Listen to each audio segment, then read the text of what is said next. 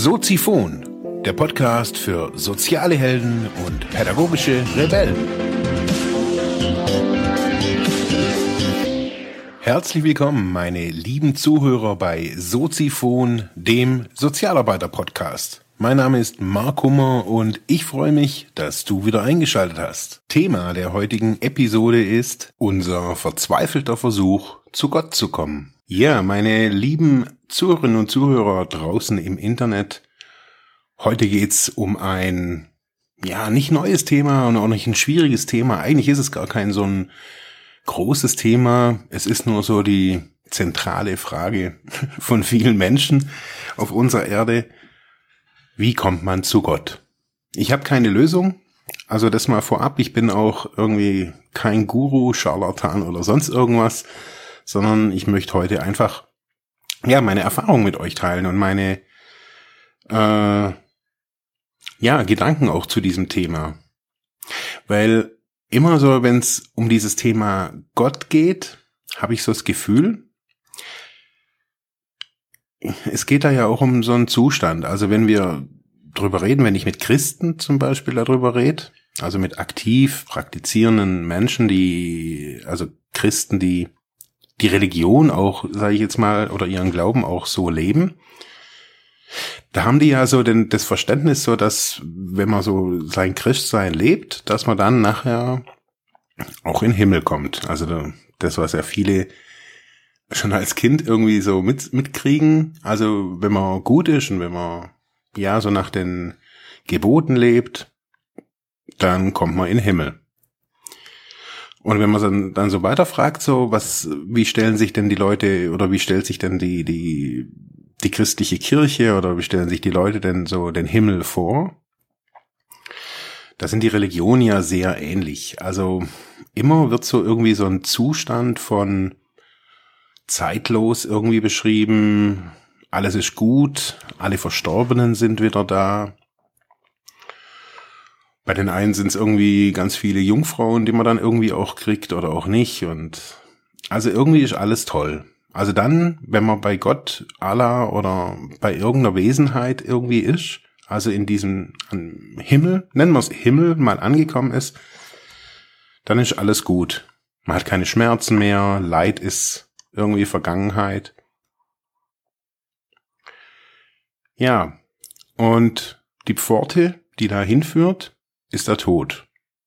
Das ist irgendwie auch allgemein bekannt. Egal, wie man irgendwie hinkommen möchte, man muss durch diese Pforte des Todes gehen. Also man muss sterben. Physisch.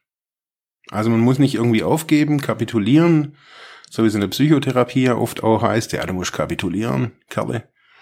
Nee, wir müssen sterben. Nur so kommen wir anscheinend dahin. Jetzt gibt es ja verschiedene Bestrebungen von den Leuten, die nicht warten können, bis sie irgendwann mal im hohen Alter sterben und dann irgendwie zu diesem Zustand kommen. Es gibt ja Leute, die sagen, ja, es gibt ja schon auch Abkürzungen. Also vertrau mir und da geht's irgendwie hin. Es gibt ganz verschiedene Richtungen.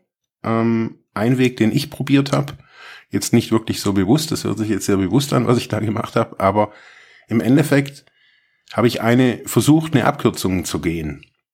Und das war so mit den, in dieser Zeit, in denen ich aktiv Drogen konsumiert habe. Was dann natürlich psychologisch dahinter steht, keine Ahnung, als ich als, ob ich als Kind jetzt irgendwie zu heiß gebadet wurde oder warum ich auch jetzt mit den Drogen angefangen habe, ist jetzt erstmal zweitrangig. Die Frage ist so, was habe ich da denn irgendwie permanent für Zustände angestrebt? Und ich habe das in vielen Vorträgen schon gesagt, wo ich so ähm, früher so gehalten habe, weil mich die Leute immer wieder gefragt haben, ja, wieso ich angefangen habe. Oder manchmal auch, kam auch so die Frage so, was, was ich da drin so gefunden habe. Und ich musste immer wieder sagen, so, dass ich ja gute Zustände da gefunden habe. Also deswegen habe ich ja, bin ich ja diesen Weg gegangen. Also ich habe ja nicht bewusst was gemacht, was mir, damit es mir schlecht geht. Ich habe die Drogen ja konsumiert, damit es mir irgendwie nicht besser, sondern anders geht wie jetzt. Das habe ich auch herausgefunden. Es ging nicht um besser gehen, sondern es ging mir ganz häufig darum, woanders zu sein. Und es ist vielleicht nicht so, so,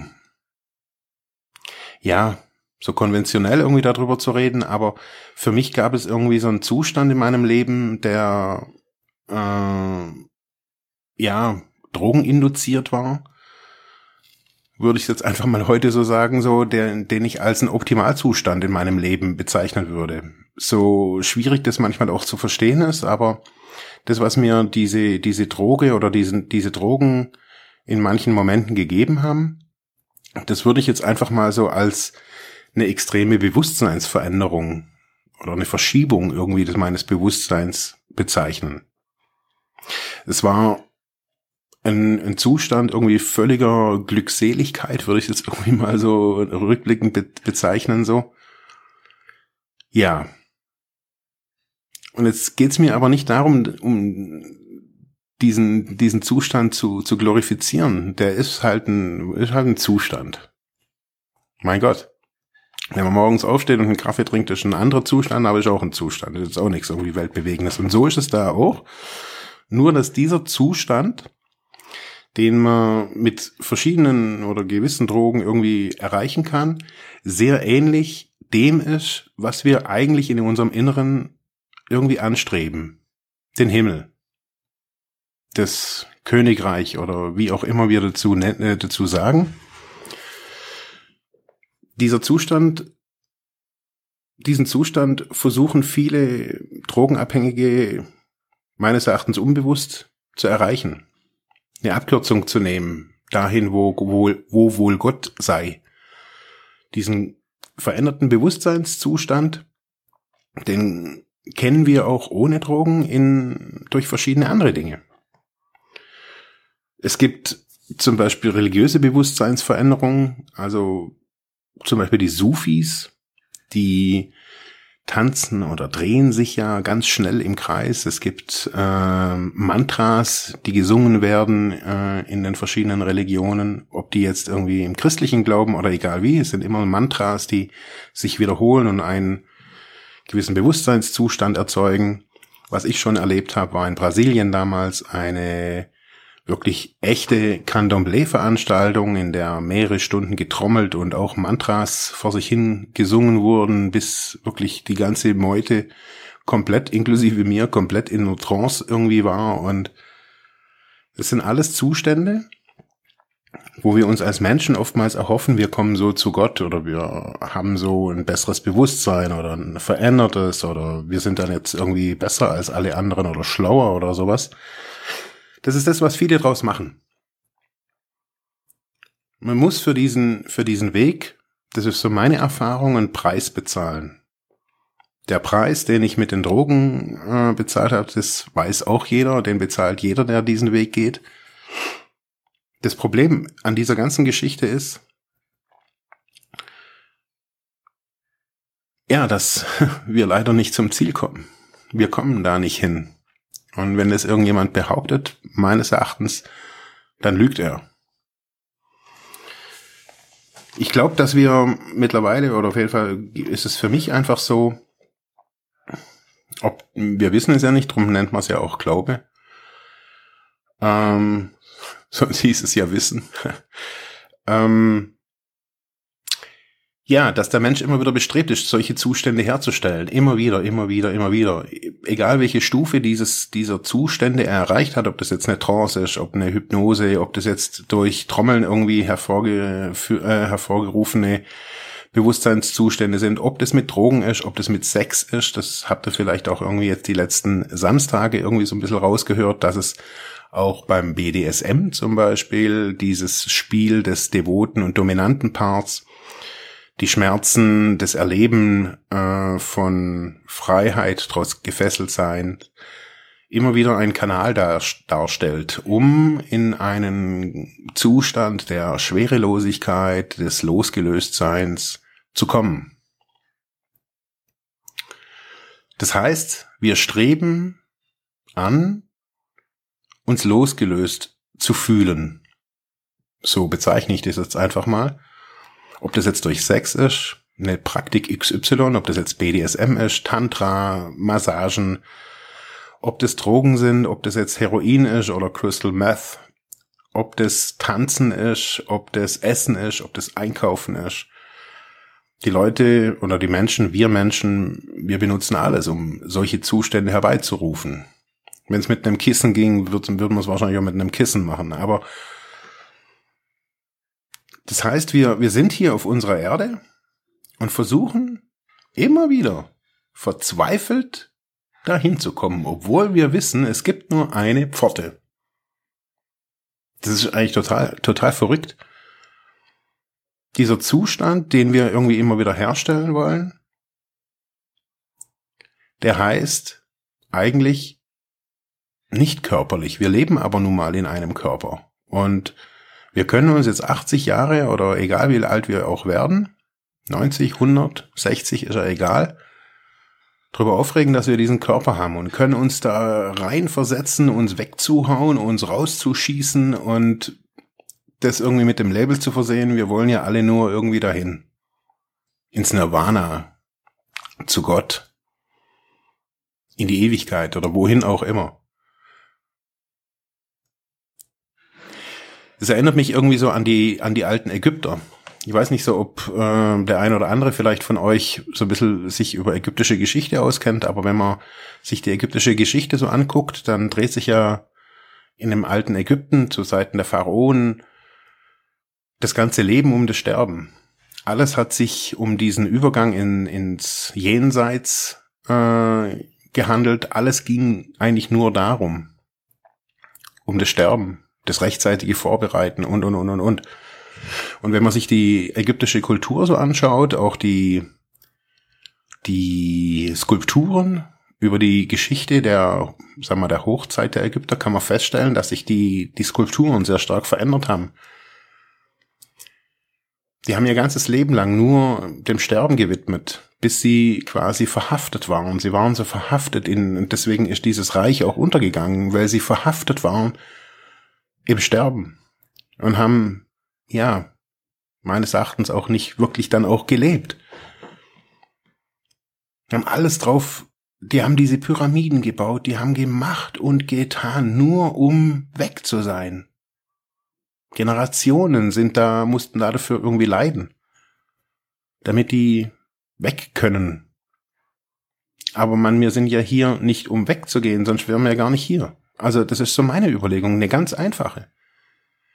Wenn wir bei Gott sein sollten, wenn wir bei Allah oder im Ewigen oder im Jenseits oder wo auch immer sein sollten, wenn das das Ziel ist, da zu sein, man, dann können wir uns alle hier irgendwie gerade kollektiv mal kurz in die Luft jagen, dann sind wir alle da. Dann brauchen wir uns nicht irgendwie mit Arbeit plagen oder Beziehung, Freizeit, Scheißdreck und abnehmen und lauter so den ganzen Case.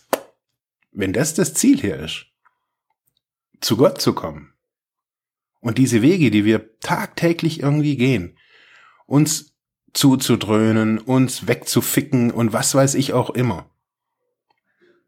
Natürlich besteht es in Lustbefriedigung, in ganz schneller manchmal, in langwieriger und so weiter. Aber wenn wir uns hinterfragen, um was geht's denn hier eigentlich? Was wollen wir? Und jeder will immer wieder diesen veränderten Bewusstseinszustand. Den erweiterten Bewusstseinszustand nennen ihn ja auch viele.